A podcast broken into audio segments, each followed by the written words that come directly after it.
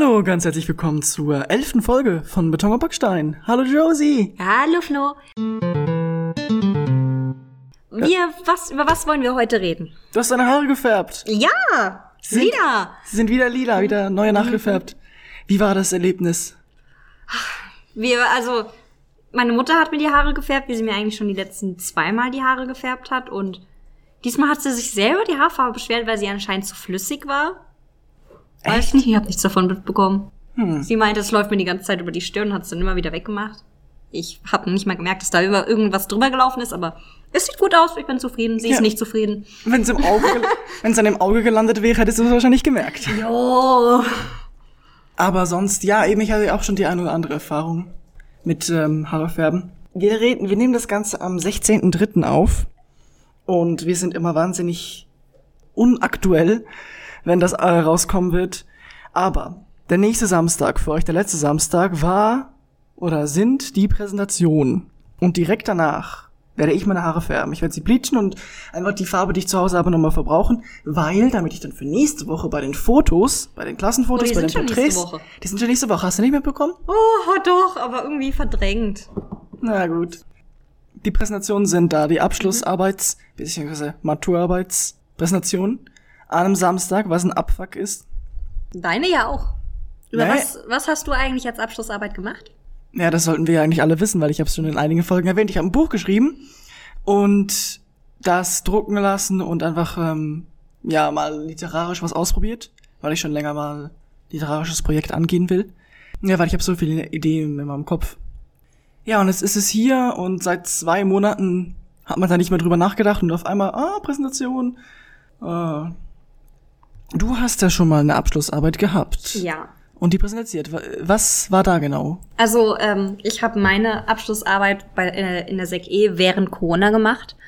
Also, die Abschlussarbeit selbst war noch alles ziemlich normal. Es war auch relativ gut. Ich habe mit einer Freundin eine Webseite gestaltet für englische Praxis, also für englische Grammatik und Theorie und so Wörtchenlisten und so. Ich habe die Webseite komplett selbst programmiert und sie hat die Theorieeinträge und sowas geschrieben. Und Wörter zusammengesammelt. Halt aber nicht so Schulstoff, sondern so Wörter, die man in speziellen Themenbereichen brauchen könnte. Und die, wenn es allfällige Theorie gibt, die man beachten könnte, dann das halt noch. Und die Präsentation war dann relativ am Anfang von Corona. Und wir durften keine Verwandten, keine Eltern da haben, sondern nur die Klassen unter uns.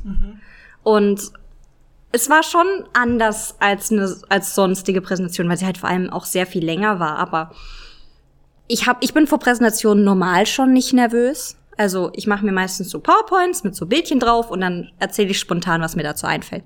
Also ich informiere mich, mache eine PowerPoint und rede dann drauf los.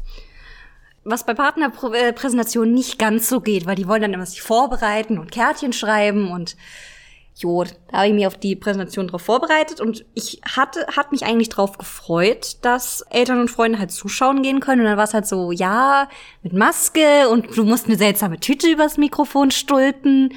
Und jedes Mal, wenn du zu nah am Mikrofon warst, hat die geraschelt. Und man hat nicht mehr verstanden, was man geredet hat. Also wir hatten Masken und Plastiktüten über den Mikrofon. Und entweder, also die Maske hat schon so alles, was du gesagt hast, eigentlich schon mal abgedämpft und dann die Tüte über dem Mikrofon hat das Mikrofon komplett unnütz gemacht. Also, ja, wir reden nicht über die Technik, die war grauenhaft. Und dann, die Präsentation selbst lief eigentlich glatt. Ich glaube, wir haben eine fünfeinhalb dafür bekommen, was eigentlich schon relativ gut war. Und ja, war noch spannend. Ich bin auf jeden Fall gespannt, wie das bei mir aussehen wird, weil ich habe noch nicht so viel, wahnsinnig viel gemacht, aber sollte gehen eigentlich. Es ist vor allem diesen Druck, dass man genau diese 18 Minuten, 18,5 Minuten vielleicht treffen muss. Und es ist so punktuell und es sind 20 Minuten, 18 Minuten und du musst es genau treffen, weil 17 Minuten ist zu wenig, hat man mir schon äh, gesagt. Da musst du noch Zeit lassen für die Fragen, die da ev eventuell auftauchen. Aber ich habe einen coolen Experten, deswegen, ja. Gut, das, das war bei uns weniger streng. Ich glaube, bei uns war es jeder ungefähr 15 Minuten. Also wir hatten Gruppenarbeit, wir haben eine halbe Stunde geredet. Einzelarbeiten waren dann halt nur 15 Minuten. Und irgendwann gehen dir dann schon die Worte aus, wenn du eine halbe Stunde über ein Projekt reden willst, wo ich eigentlich nur eine Webseite programmiert habe und so Sachen eingefügt habe. Und die Webseite war im Nachhinein sogar ziemlich hässlich. Also. Gibt's die noch? Ach, also sie war nie aufgeschalten, weil wir, ähm, wir dachten uns, ja, wenn da eh nur Leute aus den unteren Klassen, muss ich sie nicht aufschalten, weil es war mir irgendwie zu teuer, weil wir hatten, wir hatten ein Budget von 20 Franken pro Person und es wäre, glaube ich, knapp drüber gewesen, die für einen Monat aufzuschalten. Aber ich müsste sie noch lokal haben. Also Aha. über einen USB-Stick kann man, glaube ich, die HTML-Datei noch aufrufen, wenn ich die HTML-Datei finden würde. Oh. Aber es klingt mega interessant, weil es ist ja eigentlich doof, dass du so ein Projekt hast, wo man, wo andere Menschen etwas lernen sollten und mhm. dann kann es niemand nutzen. Ja, ja. Es war, es hat sich am Ende schon ziemlich unnötig angefühlt, als dann nur, als du so diese Präsentation gehalten hast und die Schüler waren eigentlich schon beim Üben da. Also die haben uns schon beim Üben zugehört, weil wir da eigentlich noch dachten, dass dann Leute kommen dass es dann den Platz braucht in, in der Aula, weil unsere Aula war extrem klein weil die war eigentlich so, die war Musikzimmer, wir hatten da Musikunterricht und es war die Aula und mit der Bühne hattest du dann nur noch Platz für irgendwie 20 Leute. Deswegen dachte man aus Platzproblem, ja, vielleicht braucht's die Plätze und dann schicken wir einfach die SEG-Schüler aus dem zweiten Kurs raus. Da dann aber niemand mehr kommen durfte, saßen die einfach noch ein zweites Mal da, waren total demotiviert. Es hat niemand Fragen gestellt, es hat niemanden so wirklich interessiert und dann war es so, ja, okay. Hat eigentlich Spaß gemacht, dieses Projekt zu machen eigentlich finden wir es auch gut, es ist lehrreich, aber okay, dann halt nicht. Okay, okay. Vielleicht nochmal ein bisschen zu Präsentationen generell. Was ist die erste Präsentation, an die du dich erinnerst, gehalten zu haben? Das war zweite oder dritte Klasse, ich glaube, übers Wildschwein. Übers Wildschwein, wow. Mhm. Wir hatten einen Vortrag auch in der dritten ungefähr über ein Seepferdchen. Oh, das ist viel interessanter. Wir hatten nur, nur so Waldtiere. Wir haben so den Wald angeguckt. Dann musste jeder ein Tier aus dem Wald nehmen und das vorstellen. Es waren so, glaube ich, Dreiergruppen. Ich war mit zwei Mädels in der Gruppe, die ich nicht mochte. Oder jedenfalls nicht so sehr mochte. Ich glaube nicht, dass ich sie nicht mochte, aber ich mochte sie nicht so sehr. Ich habe nicht so gern mit ihnen gearbeitet. Und dann war es so, jo, okay, dann halt über ein Tier, das ich nicht mag und Leuten, die ich nicht so besonders mag. Wir hatten auch Präsentationen über, eine Präsentationsreihe über Waldtiere in der sechsten, nein, in der fünften wahrscheinlich. Und da hatten wir, glaube ich, einen Fuchs. Was, ich finde Füchse einfach ein sehr tolles Tier. Aber das Ding ist ja in der Primarschule, wo du das so gelernt bekommst, wie du dich auf eine Präsentation vorbereitest. Das bringt mir überhaupt nichts. Eben, das Ding ist, das, das war halt mit Plakat und das war mega intensiv, finde ich. Und man hat schon mega früh an, schon angefangen. Und heute ist es so, ja, ich mache mal am Vorabend, fange ich da mal eine kleine PowerPoint an äh, zu erstellen und es ist so ein krasser Kontrast, wie sich so Präsentationen verändern. Und dann hatten wir wirklich gefühlt jedes Jahr in Latein, also seit der, seit dem Gymnasium haben wir jedes Jahr einen Latein-Vortrag, bis sogar zwei Vorträge. In Deutsch hatten wir sehr viele Vorträge und ja, immer so. Ich glaube, ich habe im Französisch noch nie einen Vortrag gehalten. Im Französisch? Wir auch nicht. Du bist im vierten. Ja. Keine, nie keine Französisch-Vorträge. Nur mal ein, oder waren es zwei? Ich glaube nur ein Englisch-Vortrag. Und wir sind im Schwerpunktfach, also. Puh. Ne? Also ich hatte in der Sek E zwei oder drei Vorträge auf Englisch. Jetzt, ich hatte gerade eben erst einen äh, über ein Buch. Und ich fand, also sie hat uns am Donnerstag gesagt, wir sollen, das, wir sollen uns ein Buch auslesen. Freitag hatte ich das Buch fertig gelesen, weil ich es so interessant fand. Und dann habe ich dann schon eine PowerPoint angefangen gehabt. Weil ich dachte mir so, ja, ich mache es, wenn es noch frisch ist. Ich hatte die PowerPoint fertig. Kommen wir nach den Ferien wieder in die, in die Schule und sie sagt uns, ja, äh, keine PowerPoint, wir machen Plakate. Ich hasse Plakate. Ich finde Plakate sowas Schlimmes. Weil die Menschen wissen gar nicht, worauf sie drauf gucken müssen. Es ist alles viel zu klein. Da musst du das noch selber zeichnen und irgendwie leserlich gestalten. Ah. Eben, wer, hält, wer hält denn heute so im professionellen Leben ein Vortrag mit einem Plakat. Wer? Niemand. Also ich, äh, ich könnte es mir nicht vorstellen, dass irgendwer einen Vortrag mit einem Plakat halten muss. Und mm, also PowerPoint ist die neue Technik, die man nutzt. Und ich finde, PowerPoint ist eine wahnsinnig gute Technik. Ich finde es sehr gut gemacht. Gut, wenn du einfach nur so Text einblendest und dann sagst, den Text abliest, ist es auch keine gute PowerPoint. Aber wenn du so Bilder hast, so kleine Stichworte, so die wichtigsten Stichworte, dann finde ich, kann man da viel mehr draus mitnehmen, als wenn ich da mit einem Plakat vorne stehe, wo die Leute hinten eh nur ein Bild erkennen können. Ja. Eben, und du hast einfach viel mehr Möglichkeiten, wenn du das auf einer so medialen Bildschirmebene machst. Zum Beispiel mit Videos, mit Animationen. Mit äh, Hörbüchern, also so Tonbeispielen. Zum Beispiel auch wenn du, ein, wenn du ein Referat über ein Tier halten würdest. Müsstest du bei einem Plakat das, den Ton ja selbst machen. Du müsstest quasi selbst so dastehen und so. Keine Ahnung, wie ein Wildschwein macht. Wie wacht ein Wildschwein? Oink, oink, aber in, aber in aggressiv. Oink, oink, oink, oink, aber in aggressiv. Ich blende euch hier mal ein, wie ein Wildschwein wirklich klingt.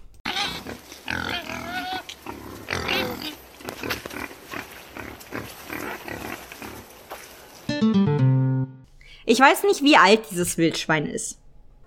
Ja gut, ich bin gespannt. Also irgendwie klingt das für mich sehr viel niedlicher, als ich mir ein Wildschwein vorgestellt habe. Aber zurück zu meinem Punkt. Bei einem Plakat müsste man es nachmachen. Und wir waren ja jetzt alle nicht so gut beim Wildschweine nachmachen, aber bei einer PowerPoint könnte man es einblenden. Und ich denke, das ist ein großer Vorteil, den PowerPoint wirklich vor einem Plakat hat.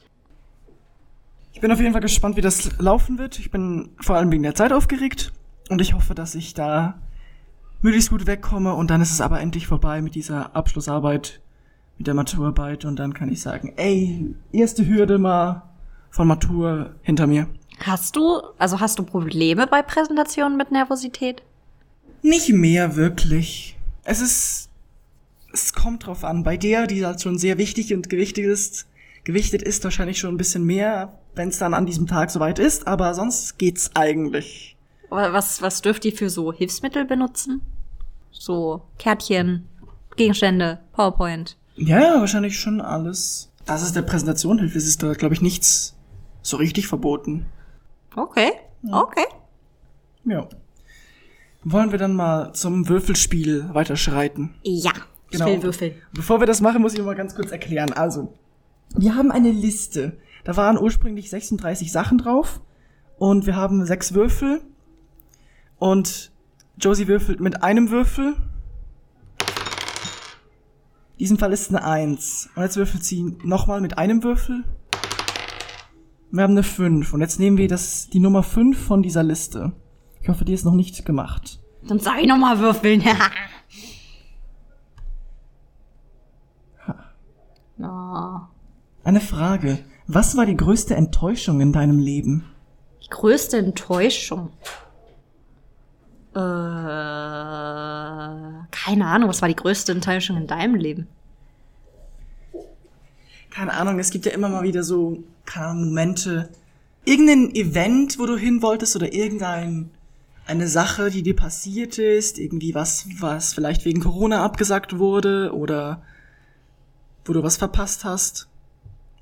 Also, ähm, meine Eltern und ich hatten ein Ticket fürs äh, Ärztekonzert 2020, nein, 2021. Und das wurde wegen Corona abgesagt. Und sie haben eigentlich gesagt, sie verschieben's. Aber jetzt haben sie es komplett abgesagt. Ohne Ersatztermin. Und das ist schon ein bisschen, nee. Weil als das letzte Konzert, wo ich hätte hingehen können, da war ich, glaube ich, eins, hätte ich nicht hingehen können. Und seitdem ich Fan von ihnen bin und meine Eltern, also meine Eltern waren es schon länger, aber seitdem ich alt genug bin, um Musik zu hören und das auch zu verstehen, gab es halt von denen nicht kein Konzert mehr. Und jetzt wäre das erste gewesen, wo ich hätte hingehen können und das findet nicht statt. Das war schon enttäuschend für mich. Aber ich wüsste jetzt nie, ob das wirklich die größte Entscheidung in meinem Leben war. Okay. Ich war ein bisschen enttäuscht, dass unser Theaterstück vor einem Jahr, wo, wir, wo ich dabei war beim Theaterfahr, nicht aufgeführt werden konnte. Im Nachhinein bin ich auch enttäuscht, dass ich mich vor einem Jahr nicht entschieden habe, mich da nochmal anzumelden. Keine Ahnung, weil jetzt, wo ich das Theater so sehe, denke ich mir so, ich hätte da gern mitgemacht und so. Ja. Ich glaube, die größte Enttäuschung in meinem Leben bin ich selbst. Aber also, nicht, dass ich allgemein enttäuschend wäre. Ich bin eigentlich ganz okay. Aber ich würde gern weiter Sport machen. Aber es tut mir weh. Und wenn es mir weh tut, habe ich keine Lust, Sport zu machen. Und deswegen, meine Knie sind die größte Enttäuschung in meinem Leben. Das ist ein guter Punkt, den du hier aufbringst. enttäuscht sein von sich selbst. Ich finde, ich bin wahnsinnig inkonsequent im Sinne von, wenn ich mir was vornehme oder irgendwie was regelmäßig einmal am Tag machen will, irgendwie eine Physiotherapie, eine Physioübung oder sowas, mhm. dass ich das dann einfach nicht hinkriege oder mir jeden Tag irgendwie was aufschreibe, was so am Tag passiert ist oder irgendwie was ganze diese diese Gratitude Listen, dass man jeden mhm. Tag was aufschreibt, was wofür man dankbar ist. Das kriege ich einfach nicht hin, dass ich so regelmäßig einfach am Tag aufschreibe. Und da bin ich meistens so enttäuscht von mir selbst auch, wenn ich so wahnsinnig viele Dinge vorhabe und dann aber die wichtigste Sache so hinauszögere, dass ich dann am Ende doch nur den ganzen Tag zu Hause gesessen habe und Videos geschaut habe, anstatt irgendwas Produktives zu machen. Das sind so Enttäuschungen von mir selbst, die ich regelmäßig und äh, ziemlich häufig habe. Aber das, das fühle ich auch, weil ich schaff's nur nicht mal jeden Abend meine Tabletten zu nehmen. Weil, weil ich mir einfach so denke, jo, ich habe gegessen und dann sollte ich die Tablette nehmen, aber ich vergesse es irgendwie immer. Also ich nehme die, ich, ich hätte mit der Packung, die ich angefangen habe, schon längst durch sein sollen, aber ich habe immer noch zwei übrig. Also ich versuche es noch mit so mit Listen, so To-Do-Listen, so das, das und das musst du heute noch tun. Aber es ist so, ich krieg's nicht hin. Auch wenn ich es hinkriegen sollte. Mhm. Aber es ist so, nee. Ja. Oder Pflanzen sterben bei mir immer. Ich schaffe es nicht, meine Pflanzen zu gießen. Meine Pflanzen leben nur noch, weil meine Mutter einfach einen grünen Daumen des Todes hat. Oh. Alles, was ich sterben lasse, rettet sie. Interessant. Also ich habe zwei Pflanzen in meinem Zimmer, weil ich habe das hellste Zimmer bei uns in der Wohnung. Und da hat sie einfach ihre Riesenpalme und Brigitte reingestellt. Brigitte. Brigitte. Die Pflanze heißt Brigitte. Ähm, Brigitte klappt derzeit in mein Bücherregal. Hm? also sie, sie hängt an meinem Bücherregal. Das ist das Einzige, was sie noch am Leben hält. Was macht denn die Brigitte? Ah, die Brigitte bräuchte, glaube ich, Wasser. Aber ich schaff's nicht, sie regelmäßig zu gießen. Ich bin mir gar nicht so sicher. Ich glaube, meine Mutter gießt die Pflanzen in meinem Zimmer, aber das sind halt Kakteenpflanzen und ich weiß nicht, ob die so viel Wasser brauchen, weil ich tue es nicht. Und ich weiß nicht, wie die noch überleben können. Also, meine Palme, ich weiß, sie macht neues Blatt. Oh. Sie macht ein neues Blatt. Na, also, in meiner Palme waren eigentlich so, also das war die Palme und am Boden waren noch so vier andere Bodenpflanzen. Ja, die vier Bodenpflanzen sind alle verreckt, das ist noch die Palme da. Aber der Palme geht's ganz okay.